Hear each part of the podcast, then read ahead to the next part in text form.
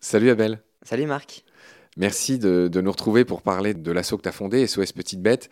Et on a vu euh, qu'elle était essentiellement dédiée aux serpents, euh, puisque euh, ce qui t'a motivé pour la créer, cette assaut, c'est que tu as remarqué qu'il ben, y avait beaucoup de choses qui étaient prévues pour les chiens et les chats, et c'est très bien, mais qu'il n'y avait quasiment rien de prévu pour les serpents. Complètement. On va attaquer cet épisode par une remarque que nous a faite ton père euh, la dernière fois, euh, post-op, si j'ose dire, une fois qu'on a fini euh, l'émission. Xavier, qui est un passionné comme toi aussi de serpents, qui- j'imagine qu'il t'aide beaucoup, qui t'a même refilé sa chambre, le pauvre, Ouais. pour que tu puisses garder tous ces animaux, euh, que Merci puisses à en- lui. En, prendre soin. Il est à côté de nous, donc on le remercie. Merci Xavier.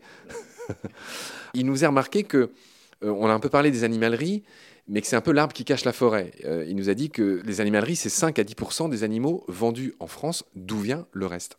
En fait, euh, tout le reste, il va venir beaucoup des petites annonces sur Internet et qui sont là beaucoup moins réglementées, beaucoup moins vérifiées. Et par exemple, je pense à Le, Bon Coin, qui est euh, très bien pour vendre son vélo ou son armoire, mais pour vendre un animal, euh, il n'y a rien qui vérifie que euh, le vendeur euh, est un, euh, éleveur euh, agréé et qui a euh, les bonnes conditions de maintien. Et donc, il y a beaucoup d'animaux qui sont euh, vendus comme ça, euh, avec euh, des conditions horribles et sans aucune vérification. Et euh, n'importe qui peut acheter en fait un animal euh, là-dessus. Et donc, euh, des gens qui s'y connaissent pas du tout peuvent se re- se retrouver très facilement avec euh, un animal.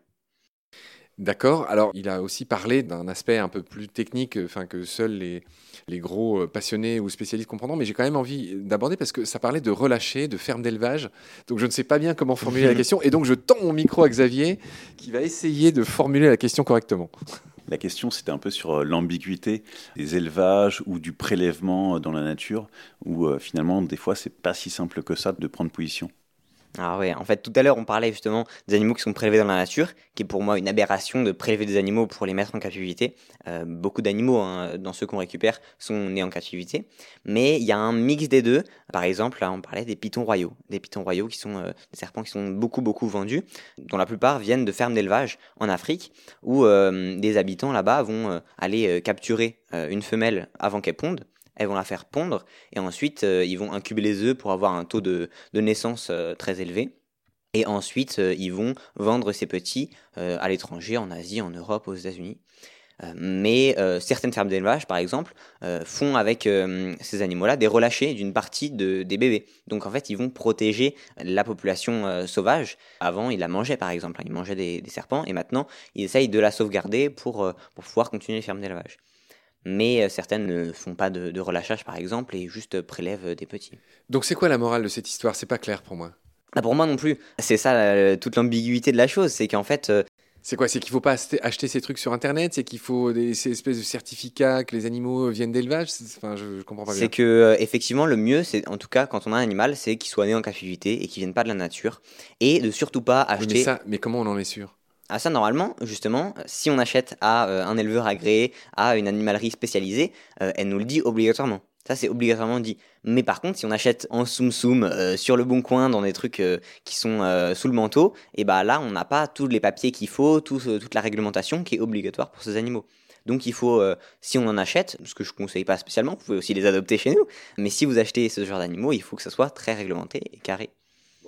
On va demander à Xavier, qui est ton impresario, si la réponse lui convient et si. euh, un sérieux. Bon, je peux enchaîner avec mes questions moins euh, polémico. euh. D'accord. Alors, dans le dernier épisode, Abel, on a un peu parlé de cette relation que vous avez avec des vétos. Euh, J'aimerais que tu me la détailles un peu plus. C'est-à-dire que vous, est-ce que vous savez administrer des soins basiques à des serpents, par exemple? Alors, euh, on n'a pas vraiment eu de formation spécifiée là-dessus, mais en travaillant à force avec nos vétos, euh, bien sûr, les soins quotidiens, on va les faire nous. Hein, on va pas retourner chez le veto pour faire euh, la pommade sur le nez de Voldemort, par exemple, dont on a parlé tout à l'heure. Et Voldemort, on lui a même fait des injections d'antibiotiques sous-cutanées, donc sous la peau, une piqûre sous la peau pour lui injecter des antibiotiques nous-mêmes, parce que voilà, la veto nous a juste donné le truc, c'était très urgent, et donc on l'a fait nous-mêmes. la veto nous a expliqué, et en travaillant au quotidien avec elle, effectivement, on, fait des soins nous-mêmes aussi. C'est un détail, mais est-ce que ces vétos euh, font payer leurs interventions? Vous avez des accords avec eux? Comment ça se passe? Quand on est une junior association, est-ce qu'il y a des facilités par rapport à ça? Alors c'est vrai que souvent euh, les gens sont assez impressionnés par notre jeune âge et donc vont souvent nous aider et, euh, effectivement avec les vétos on a des très gros prix quand on a un animal blessé. par exemple la veto nous a pas fait payer hein, le- les injections d'antibiotiques et la crème pour, pour Voldemort et elle nous fait des prix à chaque fois qu'on doit faire pucer les animaux.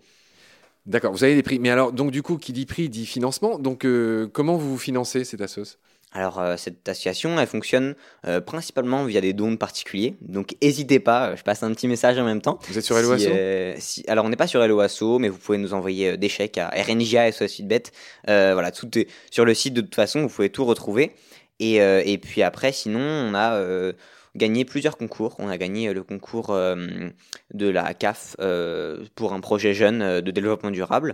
On a aussi gagné le concours. La CAF, la Caisse d'assurance familiale ouais, Elle fait ah. des concours pour les, pour les jeunes, pour subventionner des innovations de, jeunes assez cool. Et donc, on a gagné un concours comme ça. On a gagné aussi le prix Action Planète Essonne de notre département qui nous a permis. Donc c'est des prix de quelques centaines, de quelques milliers d'euros? Oui, c'est oui, milliers, entre 1000 et 2000 euros. Donc, euh, ah oui, d'accord. Donc ça fait ça fait quelques mois de fonctionnement, quelques C'est ça. Années, ça fait euh, ouais, bah, les, tout premiers, vu qu'on n'avait pas beaucoup d'animaux, ça nous a fait un an. Euh, donc les deux cumulés, ils ont fait les un an et demi, les premiers un an et demi de l'association. Donc ça, ça nous a beaucoup aidé. Et après, on a depuis l'année dernière des subventions de la mairie chaque année aussi. La mairie est un peu. D'accord. Ah oui, donc vous avez des sous. Et vous avez même un budget? Comment ça se passe, Junior Asso Vous avez des, des notions de de budget, de déclarer combien vous gagnez ou des choses comme ça Notre compte, il dépend en fait de, des juniors associations, donc c'est un sous-compte. Et euh, effectivement, on doit déclarer euh, chaque année euh, où va notre argent, qu'est-ce qui rentre, qu'est-ce qui sort, pourquoi ça rentre, pourquoi ça sort. On doit tout expliquer au réseau national des juniors associations qui vérifie qu'on ne fait pas n'importe quoi. D'accord que vous achetez pas du hack avec les thunes. Oui. D'accord. Alors, on va continuer à parler des réseaux euh, d'affiliés, si j'ose dire. On a parlé un peu des vétos. Alors, on voit mieux que, OK, vous entendez bien, ils vous font des tarifs OK. Tu m'as évoqué l'association du refuge des tortues, parce qu'il est aussi question de tortues dans ton assaut. Mm. Celle de tortue, c'est encore plus compliqué parce que c'est des animaux qui vivent très longtemps. Donc, effectivement, euh, quand on en a une, il faut prévoir euh, après, euh, à notre mort, en fait, à qui ça ira. On en récupère aussi, nous, des tortues aquatiques, des tortues de terre.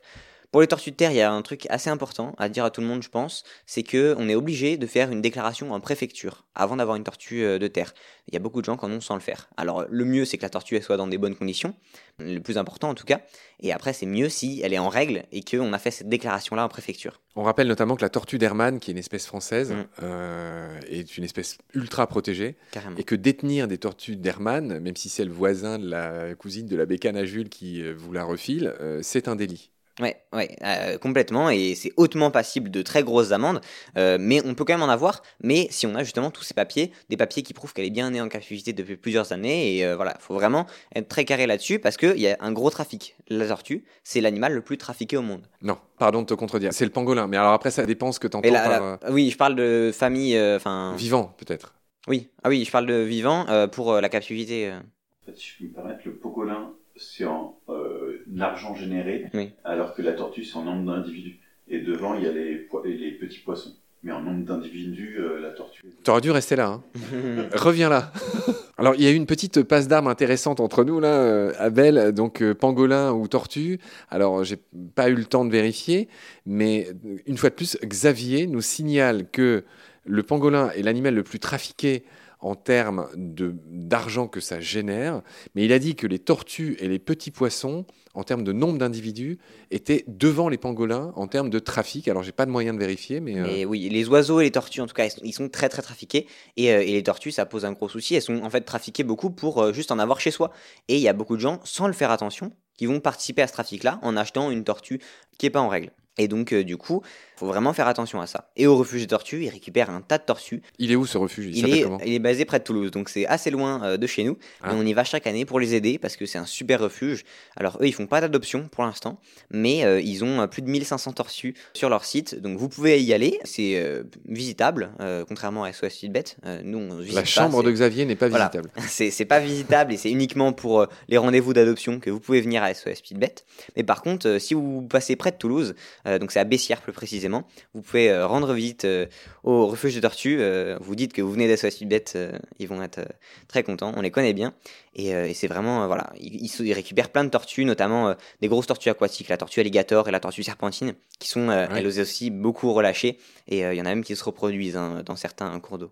Oui, alors ça me rappelle des souvenirs. On en a parlé de ces tortues avec Françoise Sercollet, que tu dois connaître. bien aussi. Bien sûr. Qui est une grosse spécialiste des reptiles en général, des tortues en particulier et surtout des serpents évidemment. On, lui fait un gros bisou à Françoise, elle est passée dans Baleine sous Gravion et elle nous avait expliqué que Alain Baraton, le, chef jardinier des, jardins de Versailles, avait retrouvé, alors je sais plus si c'était une tortue serpentine ou une tortue alligator, enfin c'était un énorme... ça peut être très très gros. Et pour m'en être occupé au refuge des tortues, c'est des animaux qui sont super impressionnants. Alors ils sont pas forcément agressifs hein, dans la nature. Quand, on est, quand ils sont sous l'eau, c'est des animaux qui sont très calmes, mais par contre euh, c'est vrai que si on les sort de l'eau, si on les embête un peu, là ils peuvent venir très agressives et mordre très très fort et un doigt par vite hein, avec euh, ce genre d'animaux. Avec une tortue alligator, hein, qui peuvent avoisiner les 100 kilos et, qui sont des sacrés morceaux en effet.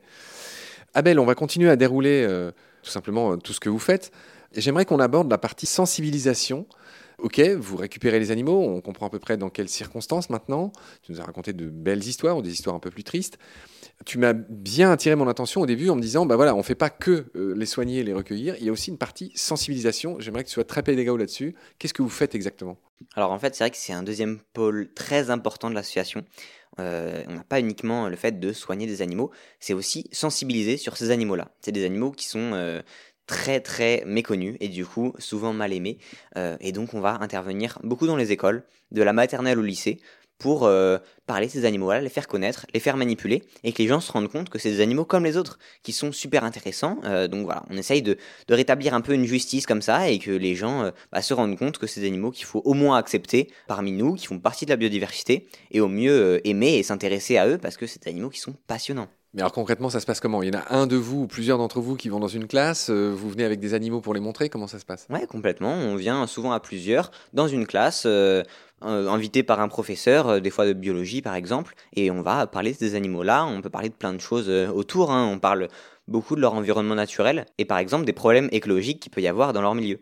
Je pense au boa, par exemple, le boa constrictor qui vit en Amazonie, dans la forêt, et on aborde le sujet de la déforestation, et notamment à cause de la plantation du soja pour nourrir les bœufs qui vont servir à faire les steaks. Le fameux Whooper. Les fameux Whooper, voilà, que je ne mange pas. Très bien, moi non plus d'ailleurs. Ok, donc euh, juste donne-moi un peu du biscuit chiffré. Vous êtes 70 dans l'assaut, vous allez porter la bonne parole dans combien d'écoles en France à peu près? Vous avez deux trois chiffres là-dessus?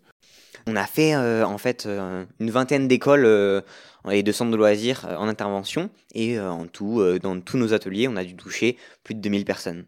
D'accord, donc c'est un peu votre part du colibri. Carrément, on essaye de, Avec faire vos part. petits moyens, mais vos beaux moyens.